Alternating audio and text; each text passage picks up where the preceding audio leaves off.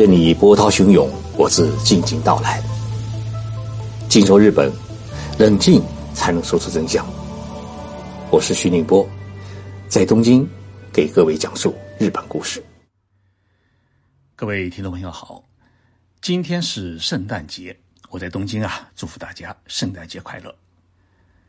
日本人过年过的是元旦新年，所以对于日本来说。现在距离新年只剩下最后的几天的时间，其实大家啊上班已经没有多少的心事，许多在外地学习工作的人呢，也准备呃开始回家过年。过年是亲人们团聚的一个美好的时刻，但是呢，几乎全世界的年轻人一旦回家过年，都会遇到同样的一个问题，那就是被催婚。日本年轻人目前平均结婚的年龄是二十九岁，东京的年轻人结婚更晚，平均都到了三十一岁才结婚。但不管多晚，父母亲呢还是希望自己的孩子能够成家立业，生几个孩子来繁衍后代。但是现在的年轻人对于婚姻问题啊有自己的想法，有自己的立场，当然也有自己的难处。虽然在日本结婚啊，无论是日本人也好，还是外国人，一般都不要求有房有车，丈母娘呢也绝对不会以有没有房子和车子作为女儿出嫁的一个基本条件。只要年轻人两人相爱，哎，租一个房子做新房结婚就可以了。这在日本呢也是一个十分正常的事情。东京都的生活协会的调查称，说年轻人结婚现在是百分之八十五。是租房子结婚，所以在日本啊，这个结婚的成本不高，是很低的，不会让一场婚姻把父母亲的财力都掏空，更不会背负债务。两个人在自己喜欢的地区租一个房子，大小呢以自己的收入而定，一切是量力而行。等到以后啊，哎，有了积蓄以后，才慢慢考虑买自己的房子。在日本，一辈子租房子生活的人很多。租房子呢，有一个好处，就是有钱的时候呢住的好一点，没有钱的时候呢住的差一点。在一个地方呢，呃，住的烦心了，那么就换个地方住。一个人的生活和工作啊，呃，不会因为自己的房子问题而被困住手脚，拖累自己的发展。这也是日本人的一种生活方式，是不以有房有车来衡量一个人的财富的多少。那么，既然日本人的结婚成本啊是那么低，他的结婚率是不是已经很高呢？我们来看看日本政府在今年十一月底公布的一个调查报告。那么这份调查报告叫做是二零二零年国事调查的人口基本统计，也就是是一份人口调查报告。那么我们从这个报告当中发现啊，日本全国一生不婚啊，就一辈子不结婚的人口比例，它已经上升到。男性是百分之二十五点七，女性达到了百分之十六点四。负责调查呃这个人口动向的日本内阁府，他们说啊，这是从一九二零年有这份调查以来达到的一个最高的记录。也就是说，日本四个男人当中有一个人，六个女性当中也有一个人是一辈子。不结婚，日本叫做生涯未婚，就是呃人的一生当中啊，哎就他始终不结婚。那么这个统计数字以什么年龄为标准呢？也就是到说你到了五十岁还不结婚的话，就属于你一辈子都不会考虑结婚，也就是列入了一个一生不婚的人口统计的数据当中。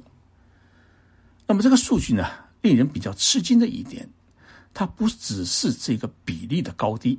而是这个比例呢，它一直在上升，而且上升的幅度是比较大的。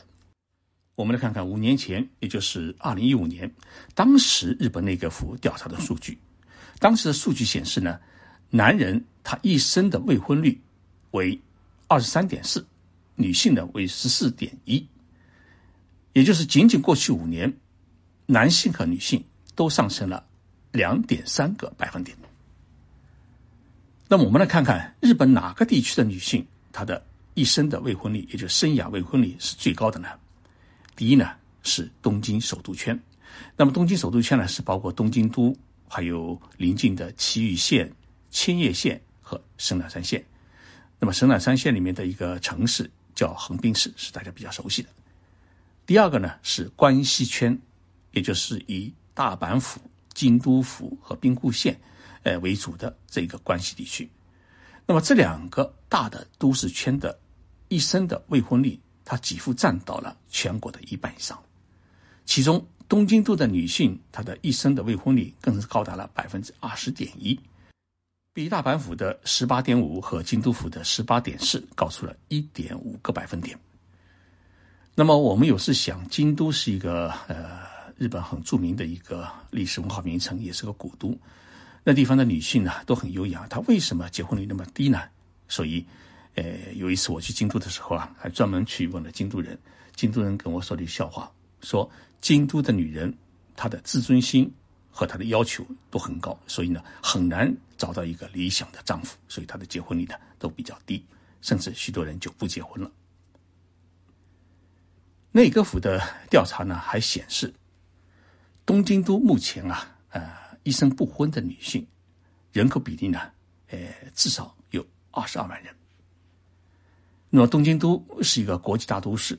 也是一个日本的政治、经济、文化的中心，它的常住人口是一千四百万人，而且日本的人口呢迁移它是没有限制的。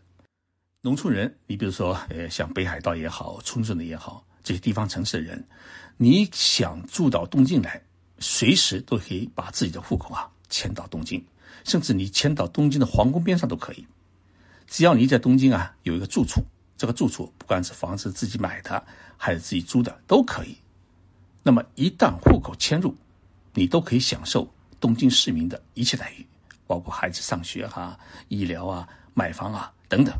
也就是说，让自己在一夜之间呢变成东京人。那么，东京既然是一个如此开放的城市，为什么东京还有这么多的女性她一辈子都不想结婚呢？那原因是很多。其中第一个原因呢，是因为东京的女性啊，她普遍是属于高收入，经济上她不需要依靠男人。相反的呢，一些男性的收入啊还不及女性，这就使得一部分女性呢，她不愿意牺牲自己的经济利益，刻意去组建一个家庭，让这个家庭呢来分割自己的收入，这他们不愿意的。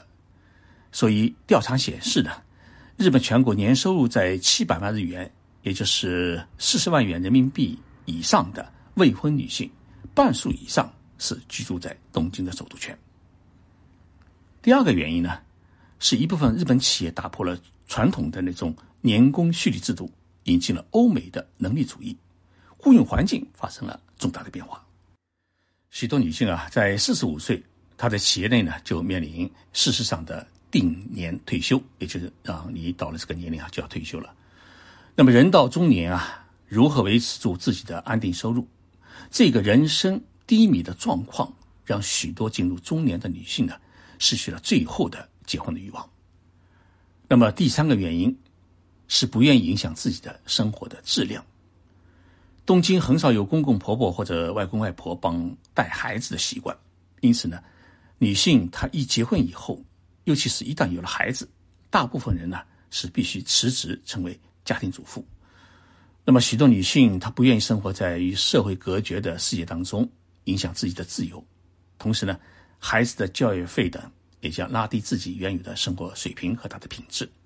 而不结婚的话呢，可以自由自在的生活，不会降低自己的生活质量。所以，许多人就不愿意结婚。婚姻并不是人生必须的选择，这句话呢，已经成为许多日本年轻人的一种人生的价值观。日本的内阁府。做了一个推算，说按照现在的呃日本人的未婚率和他的出生率来计算的话呢，到二零四零年，日本女性的一生的未婚率将会突破百分之二十，也就是说，五个女性当中将会有一个人一辈子不结婚，而东京都呢，这个比例啊将会达到百分之二十五，也就四个东京的女人当中有一个人她一辈子都不会结婚。那么，这种生涯未婚，也就是一辈子不结婚的，呃，这种比例的上升，必然会导致生育率的下降，所以日本的少子化问题呢，也变得越来越严峻。二零一六年的时候，日本一年的孩子的出生人数，它是首次跌破了一百万。到了二零一九年，跌破了九十万，去年也就是二零二零年，跌破了八十五万，创下了日本，呃，人口出生比例最低的记录。那么，二零二零年这一年的时候，日本死亡人数是超过了一百三十八万，就出生是八十五万，死亡是一百三十八万，所以这个死亡率是远远超过了出生率。所以，日本人口啊，它始终已经处于一个呃长期萎缩的一个状态。那么这一场突然起来的新冠疫情，也是导致新生儿数量下降的一个主要原因。二零二一年啊，日本的新生儿的数量可能会跌破八十万人。中国统计局有一个数据显示，说中国在二零二零年它生育率呢，呃，已经下降到呃一点三，比日本更低。那么全国仅出生了一千两百万人，出生率呢也是创下了有记录以来的最低的水平。预计二零二一年啊，呃，中国的生育率会进一步降低到一点一左右，那么出生的人口数可能会降到一千万左右。所以年轻人不愿意结婚，结了婚之后呢，也不愿意生孩子。那么这些社会问题，它呢不只是日本社会的问题，也是我们中国社会面临的一个大问题。许多人在担心啊，说等我们老了，是不是还有人帮我们送快递？在养老院里面啊，是不是还有人来服侍我们？当然，我们可以说，机器人一定会投入更多的服务行业里面去。但是呢，机器人毕竟不能代替人类，所以人口的萎缩是一个世界难题。看来啊，各国都必须共同面对。有一句俗话叫做“做人做人，总是要做出人来”。虽然结婚维系一个家庭啊，需要付出很多，但是呢，也有许多的快乐和幸福。我呢是一个主婚派，希望年轻人啊不要成为单身贵族，勇敢地走进婚姻，完不成三个孩子指标，完成一个也行，让自己的生命啊得以延续，这也是一种幸福。日本全国从今天开始啊，将会有连续四天的大降雪的过程，许多地方的积雪将会超过一米，甚至达到两米。俗话说“瑞雪兆丰年”，所以我们希望二零二零年疫情。早点结束，也希望大家健健康康、平平安安。谢谢大家收听今天节目，我们下期节目再见。